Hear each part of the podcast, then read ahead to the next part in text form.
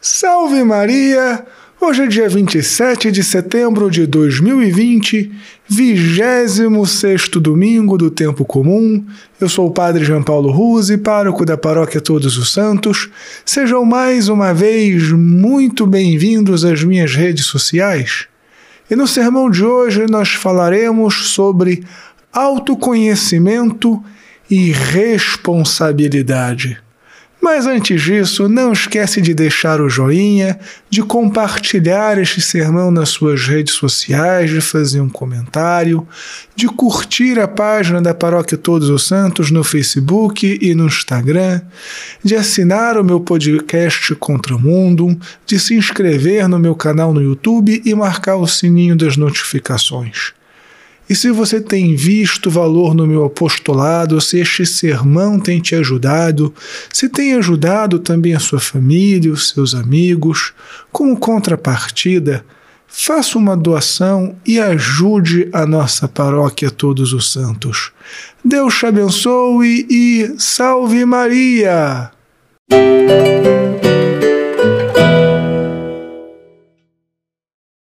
Muito bem, filhinhos.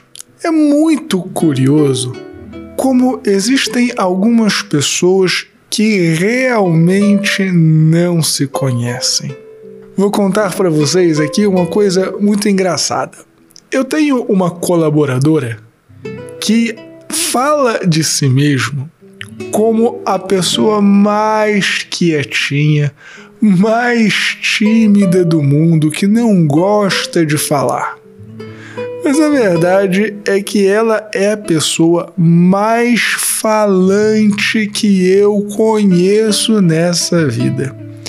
Às vezes eu peço para ela fazer alguma coisa para mim, para resolver alguma coisa, e quando dou por mim, ela está demorando demais, e quando vou atrás dela, descubro que ela na verdade parou pelo meio do caminho para conversar com meio mundo.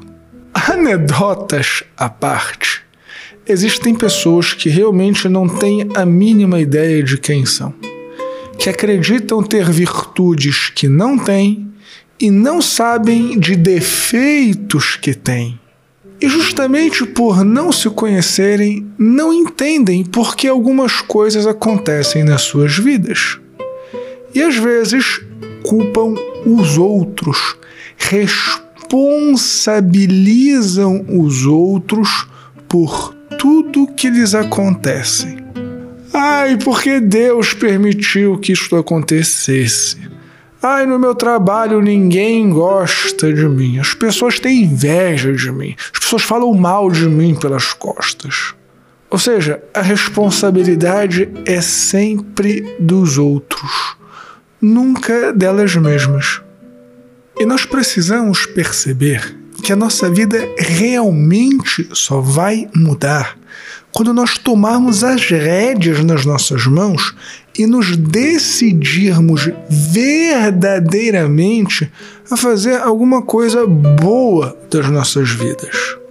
Dizer que eu vou mudar, dizer que eu vou fazer alguma coisa, não significa mudar ou fazer alguma coisa é preciso começar a ter ações concretas da nossa vida. Mais do que isso, é preciso parar de olhar um pouquinho para o próprio umbigo e olhar para os outros.